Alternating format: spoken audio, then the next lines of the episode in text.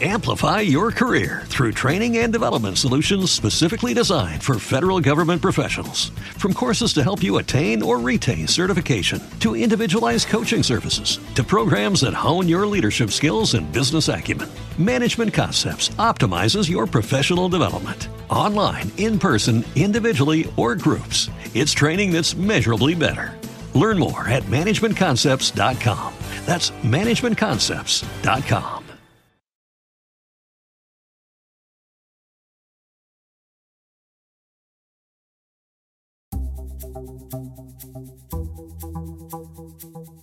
Bienvenidos a este nuevo episodio de Maldita Moda Club. Estamos en la ciudad de Barcelona y hoy tenemos un nuevo episodio, el número 75 de esta cuarta temporada. Para arrancar, eh, me gustaría contarles además que mm, tenemos el club de la maldita moda, que nos juntamos un martes todos los meses para poder hablar sobre sostenibilidad y además hacemos un poco de networking y bueno, nos aconsejamos o damos datos y la verdad que se está generando una comunidad interesante y bueno, y se crean ¿no? Eh, sinergias de trabajo que bueno, que es necesario también en esta moda sostenible que muchas veces nos sentimos bastante solos. Y para esto también vamos a hablar hoy de un tema interesante que se llama eh, comunicación en la sostenibilidad. Eh, uno de los puntos importantes que, bueno, mm, en los últimos años también se está desarrollando bastante tiene que ver con el greenwashing. ¿no? El greenwashing decíamos que es aquellas marcas que utilizan la sostenibilidad para limpiar de alguna manera ¿no? sus prácticas eh, no tan sostenibles. Entonces utilizan o la palabra eco, ¿no? o sostenibilidad, o las, certificaciones, o lo orgánico, o todas estas palabras que están alrededor de la moda sostenible, para que de alguna manera se lea ¿no? que las prácticas de esa marca, en general la fast fashion, bueno, tienen un poco más de conciencia de lo que realmente se cree. Pero entonces hoy vamos a hablar de cómo lograr tener una comunicación mucho más potente en aquellos proyectos que no tienen tantos recursos como pueden ser las grandes eh, empresas de fast fashion.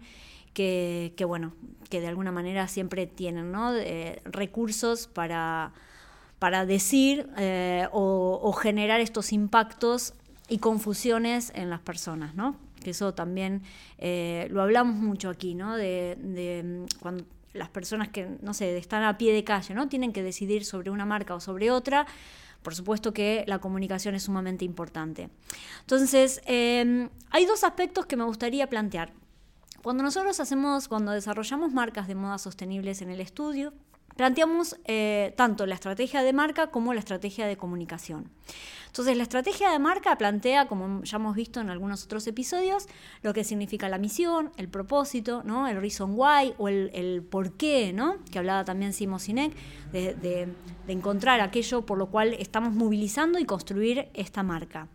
Y por otro lado, la creación de esa estrategia de comunicación que nos va a aportar los elementos para poder llevar a las personas lo que estamos desarrollando. De alguna manera tiene dos nombres, ¿no? Brand Content y por otro lado el marketing.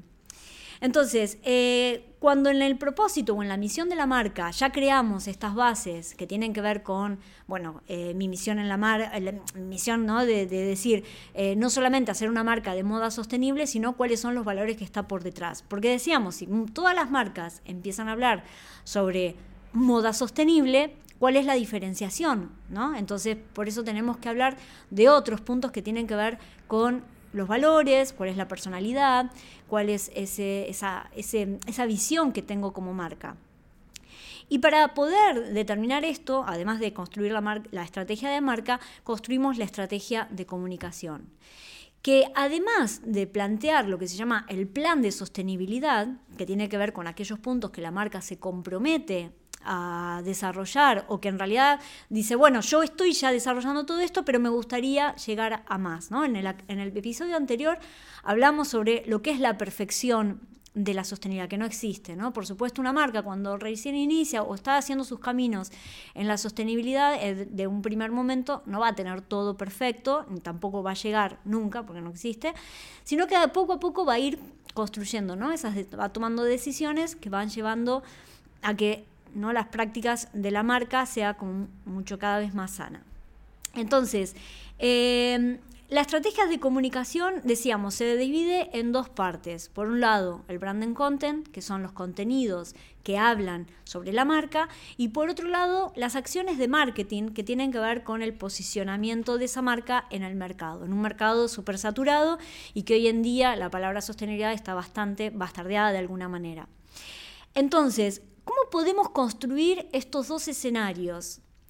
Eh, a mí me gusta, em, digamos, traerles algunos ejemplos y por otro lado hablar de algunos libros que también los puedan ayudar, como darles un marco de poder, mm, bueno, sacar ideas, que tiene que ver con em, cuáles son las características que como emprendedor o diseñador tenemos a la hora de construir nuestra marca. Entonces, cuando hablamos del branding content, siempre vamos a hablar de eso que nos hace diferentes o que es nuestro elemento. ¿no? Hay un libro que es muy interesante, que se los voy a recomendar, que se llama Encuentra tu elemento, de Ken Robinson, hay que se sale la video, de Ken Robinson. Eh, él es, em, bueno, es un experto en educación, ¿no? En, general eh, tiene dos libros, uno que se llama El Elemento y el otro encuentra, bueno, este es el segundo, que esto es, este es un, digamos, un libro de, más ejercicios, ¿no? En el primero plantea que encontrar el elemento es encontrar como, ¿no? Es una epifanía, ¿no? Aquello que uno encuentra como qué es lo que puede desarrollar en su vida que no le genera ningún esfuerzo, que, digamos, le da mucha felicidad y por lo cual puede generar eh, ganancias, ¿no? Que es, digamos, encontrar tu trabajo perfecto, por no decirle trabajo porque, bueno, la, la, palabra trabajo es, eh, bueno, es, eh, digamos, si, si vemos la eh, la etimología de la palabra es un poco negativa, pero bueno, vamos a, hablar sobre las tareas que hacemos diariamente, ¿no? Entonces, ¿cuál es la característica de este libro? Es que de alguna manera es poder encontrar aquello que nos hace diferente y que en realidad tenemos, ¿no? Que si uno lo encuentra al elemento que, digamos que ¿no? que nos hace latir o que nos hace, bueno, mm, levantarnos todas las mañanas contentos porque es algo que nos apasiona, eso nos va a ayudar a que lo que hagamos no trascienda mucho más allá de lo que podemos plantear, ¿no? que se va a sentir eso. Entonces dice, seguir el rastro que llega hasta nosotros puede revelarnos el camino hacia el futuro. Encontrar tu elemento implica comprender los poderes y las pasiones con las que has nacido como parte de exclusiva herencia genética. Entonces, uno de los puntos importantes es que de alguna manera identifiques aquello que hace que, tú como emprendedor o diseñador eh, tengas esas particularidades y que eso esté volcado realmente en la marca. Nosotros eh, en el estudio, uno de los puntos importantes cuando creamos las marcas, eh, buscamos aquellas características que, bueno, que traen, ¿no? que por ahí están ocultas, porque dice, bueno, quiero hacer una marca de moda sostenible y no nos quedamos en eso, en realidad rastreamos cuáles son los elementos que realmente podrían eh, enriquecer esa marca. Les voy a dar un ejemplo. Em, y esto tiene que ver cuando estamos hablando del branding content, ¿no? Que decíamos branding content y el marketing, que son dos elementos para poder comunicar a través de la estrategia de marca. Entonces, uno de, los ejemplos que, bueno, vamos a tener la suerte de, entrevistar la, el próximo episodio, es una marca Fisi, eh, se llama Fisi, que hemos creado en el estudio. Eh, y, una de las primeras reuniones Guadalupe nos decía, ¿no? Quiero armar una marca de moda, pero bueno, no tenía muy claro mm, qué quería hacer y demás. Entonces empezamos a hacer unos ejercicios de mapas mentales o de mapas de los sueños para identificar qué era lo que a ella la movía, ¿no? Esto que tiene que ver con el elemento. Y ella decía, bueno, yo soy artista y realmente me interesa la danza, me gusta el teatro, canto eh, y a la vez pinto. Y entonces tomamos todos esos elementos que parecían Mm, que están desperdigados ¿no? en, en nuestro ser o en nuestra personalidad y realmente las juntamos todas para crear una marca. Entonces cuando armamos la marca y dijimos, mira, Guada, eh, la marca va a tener esto, esto, esto, esto, esto, esto, ella decía, pero es que no lo puedo creer, es que ahora me siento súper identificada, es que esta marca es, es, es, algo mío y es lo que, eso es lo, que uno tiene que hacer, ¿no? Cuando tratar de evitar el copiar modelos de negocio o modelos de marcas porque, bueno, ah, no, es que le está funcionando. Es que no tiene sentido eso. Lo más enriquecedor es cuando uno es diferente, es diferente, es, eh, es particular. porque eso es lo más bonito, ¿no? De poder crear una marca. Entonces, fíjense que algo interesante que si, lo pueden seguir en arroba eh, es la estrategia de comunicación que le armamos. Cuando descubrimos todos estos elementos de WADA y desarrollamos la marca, Fisi además es un prefijo griego que significa eh, naturaleza, movimiento, y bueno, y Aristóteles había desarrollado eh, todo este concepto, con lo cual nosotros al tomar el nombre Fisi también desarrollamos eh, que ese concepto de alguna manera esté unido a todo lo que a desarrollar en la marca. Entonces, que cuando armamos la estrategia de comunicación, planteamos a WADA justamente eso. Bueno, vamos a hacer talleres de movimiento, eh, talleres de teatro, talleres que combinemos. Eh, la danza con el arte. Incluso cuando desarrollamos la primera colección que se llamaba Mujer Naturaleza, armamos toda la, la colección e incluso hay una mujer que, bueno, ya la van a ver, eh, estaba conectada con el arte. Entonces, hoy en día, la marca realmente está funcionando sumamente bien porque ella no solo vende ropa, que en realidad es como lo anecdótico, que siempre decimos cuando creamos la marca, lo que vendemos, el producto o servicio, es anecdótico. La gente compra la marca, compra aquello que está alrededor de lo que nosotros estamos ofreciendo. Entonces, cuando armamos branding content, ¿qué es?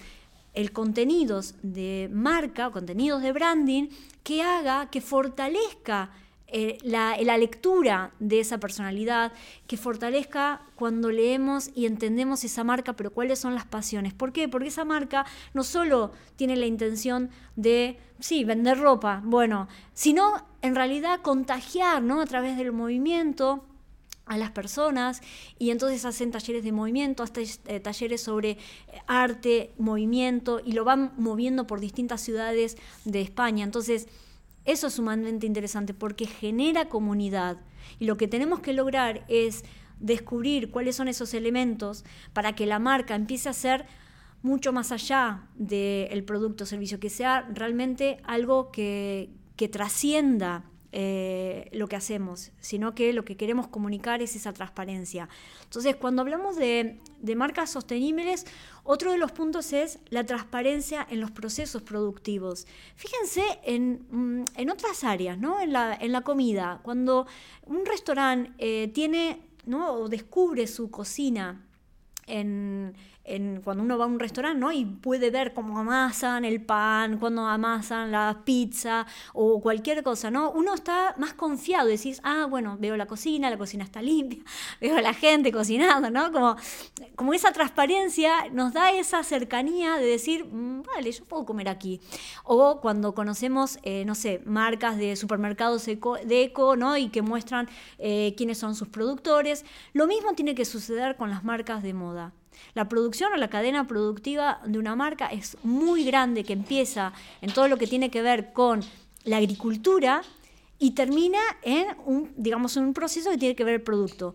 Pero las marcas tienen que mostrar todos esos procesos porque es sumamente importante que la gente conozca, porque es, digamos, eh, es, una, es una industria no solo opaca, sino que no se ha conocido mucho por esta cuestión ¿no? de que tenemos hoy en día, de esa opacidad que tiene la moda. Y entonces las personas creen, ¿no? que a veces me encuentro con gente que no sabe cómo se hace una camiseta, un par de zapatos, parece que apretan un botón y de pronto sale algo, ¿no? Y en realidad es mucho más complejo que eso. Hay muchísimas cantidades de personas que están detrás de un producto. Entonces, como marca, tenemos que acercar todos esos elementos para que la gente pueda saber, pueda tomar decisiones. Entonces, cuando estos, eh, esta segunda parte sí habla del marketing, ¿no? Habíamos dicho, bueno, el branding content habla de todo lo que tiene que ver con el propósito y la misión, pero el marketing sí nos puede acercar al producto. Hay una marca que me parece súper interesante, que hicimos una entrevista, que se llama Capital Denim, que es una marca de aquí de Barcelona y tiene su producción, no recuerdo ahora en la ciudad, pero bueno, después se las voy a dejar en los comentarios. Eh, que en la entrevista, eh, bueno, hablamos con Juan, que es uno de los dueños de, y, es, y además era una empresa familiar, que ellos heredaron, ¿no? Los hijos heredaron la producción de denim. Eh, y lo interesante es que ellos tienen además integrada la fábrica, ¿no? Y en la explicación de cómo hacían todo el proceso productivo, además explicaron que la energía con la que utilizaban la fábrica es a través de biomasa.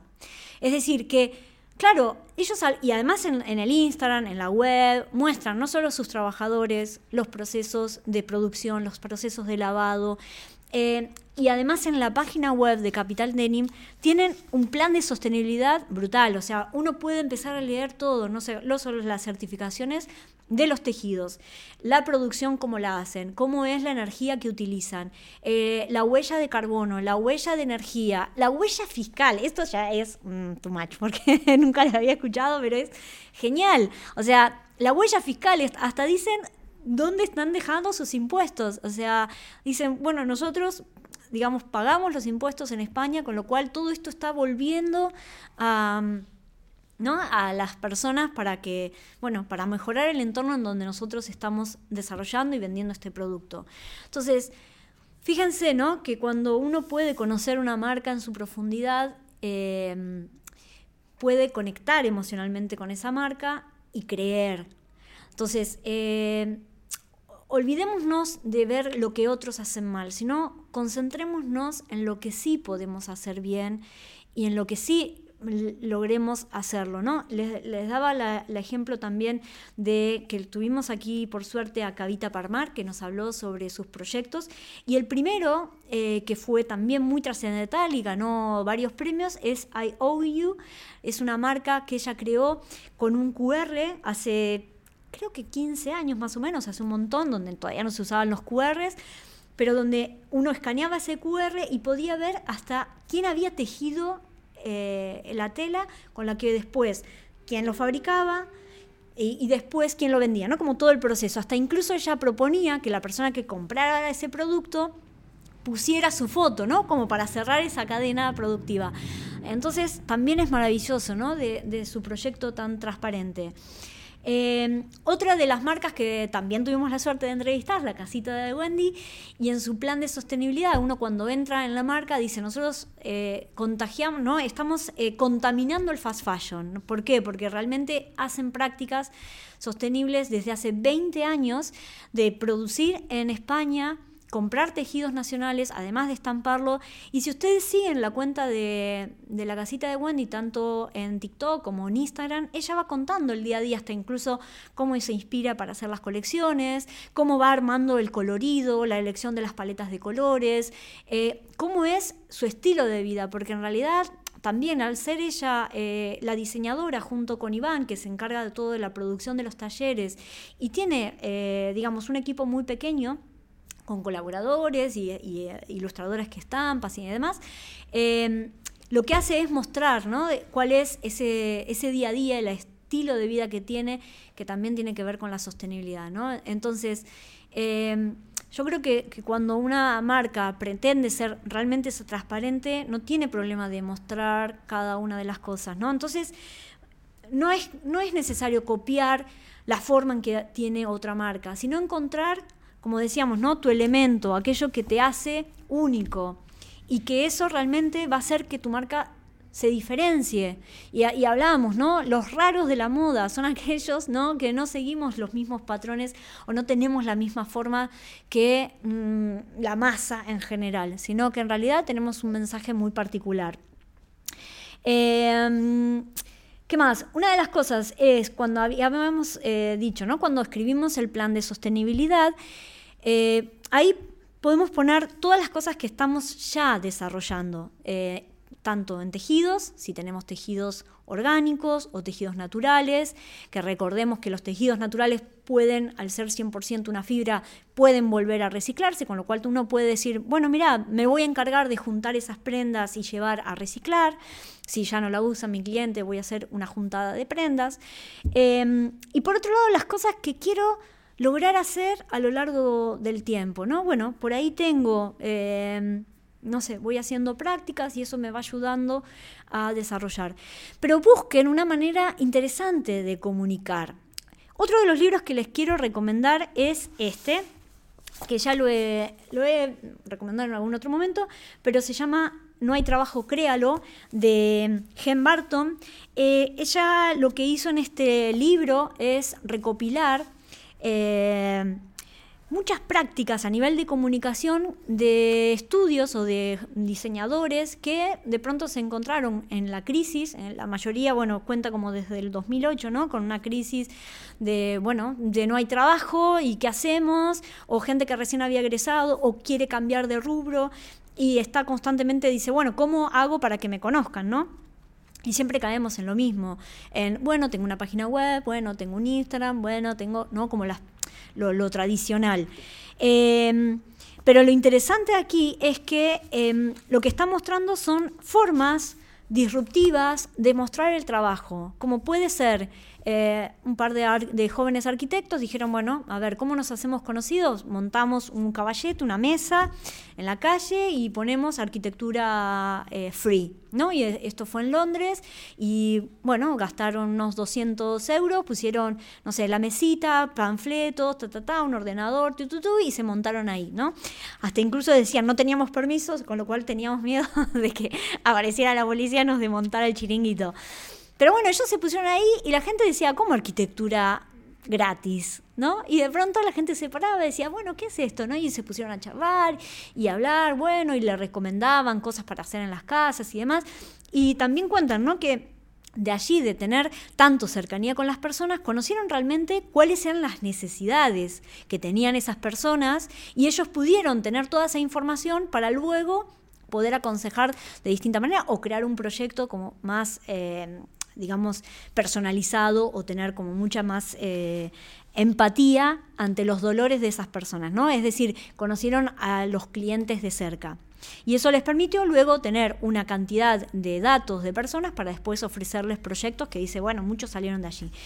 Y luego hay otras formas, ¿no? De, cómo una, una, marca puede eh, sí, hacer estrategias de comunicación o marketing que no sean tradicionales de las que conocemos.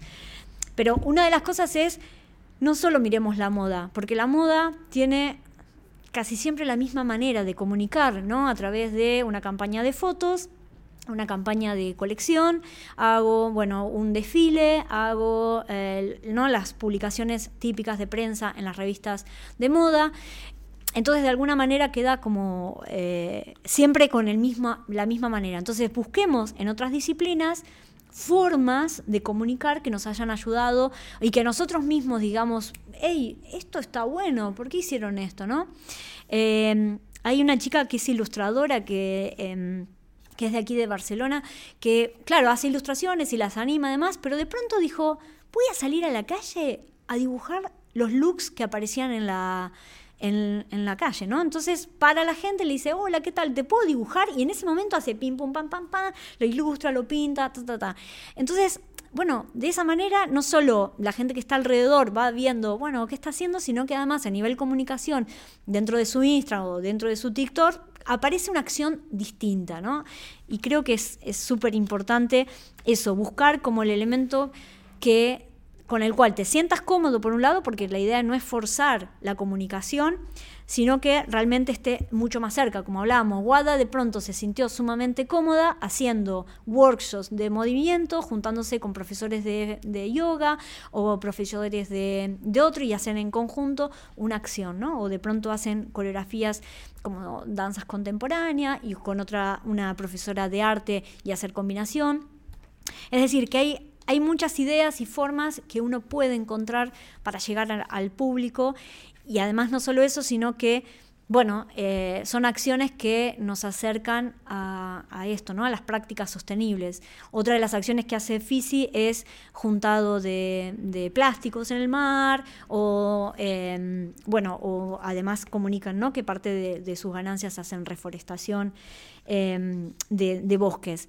Pero, pero bueno, estas son algunas ideas como para que ustedes vayan pensando. Eh, otro de los ejemplos es, bueno, unas marcas de niños que estamos desarrollando también en el estudio, el el último en particular, que tiene que ver con educación Montessori, Waldorf, ¿no? y estamos generando una estrategia de comunicación que también vaya en conexión de hablar de sobre la educación o sobre no solamente vender la ropa, sino bueno, que como marca seamos un medio de comunicación y, eh, que a través de este medio de comunicación contagiemos ¿no? a las personas, no solo sobre, concientizar ¿no? de, de, que otra moda es posible, sino que, que, bueno, que hacer algo siempre es mejor que nada y, y bueno, y que a través de distintos ejemplos podemos llegar a hacer algo disruptivo. Muchísimas gracias por compartir este nuevo episodio con nosotros y sigamos con más Maldita Moda Club. Los esperamos. Gracias.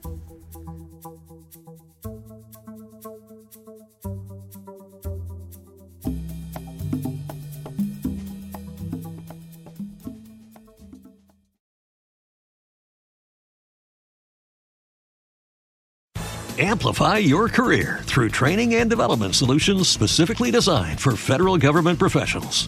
From courses to help you attain or retain certification, to individualized coaching services, to programs that hone your leadership skills and business acumen, Management Concepts optimizes your professional development. Online, in person, individually, or groups, it's training that's measurably better. Learn more at managementconcepts.com. That's managementconcepts.com.